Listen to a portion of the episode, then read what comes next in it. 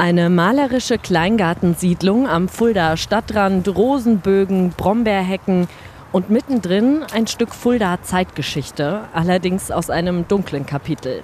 Ich bin Nina Roth, schönen guten Tag und ich bin mit der Fuldaer Stadtarchäologin Milena Wingenfeld und dem Heimatforscher Dr. Michael Imhof in Ziersen Nord unterwegs. Hier wurden nämlich jüdische Grabsteine entdeckt und zwar als Treppenstufen vor einem Gartenhaus. Herr Imhof, wie haben Sie denn von den Grabsteinen erfahren? Ja, die Informationen, die haben wir bekommen von den ehemaligen Pächtern dieses Geländes, dieses Gartenstücks. Und dem Sohn ist in Erinnerung noch gewesen, dass dort in den Treppenstufen Steine verlegt wurden, die offensichtlich hebräische Grabsteine sein könnten oder sind. Jetzt sind wir auf die Spur gegangen und haben uns das mal näher angeschaut äh, und haben in der Tat dann diese Steine gefunden und mit Hilfe von Frau Wingfeld dann eindeutig identifizieren können, dass es hebräische Schriftzeichen sind.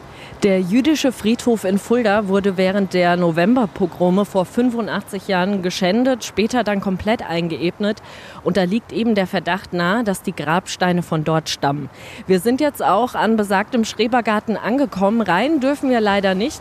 Aber Archäologin Melena Wingfeld durfte die Grabsteine schon aus der Nähe betrachten und wird sie auch weiter untersuchen.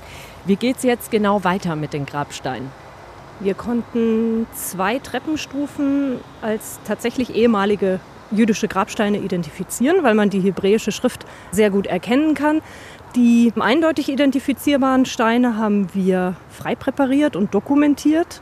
Und als nächstes würde jetzt ein Abklatsch dieser Schriftzeichen gemacht werden. Das ist momentan bei dem Wetter ein bisschen schwierig, denn dazu müssen die Steine natürlich richtig trocken sein. Das ist natürlich das Ziel, vielleicht lesen zu können, was auf den Grabsteinen steht und vielleicht auch noch einen Namen identifizieren zu können. Und vielleicht können so sogar Nachfahren der Menschen ausfindig gemacht werden, zu denen die Grabsteine gehören. Nina Roth aus der Schrebergartensiedlung im Fuldaer Norden.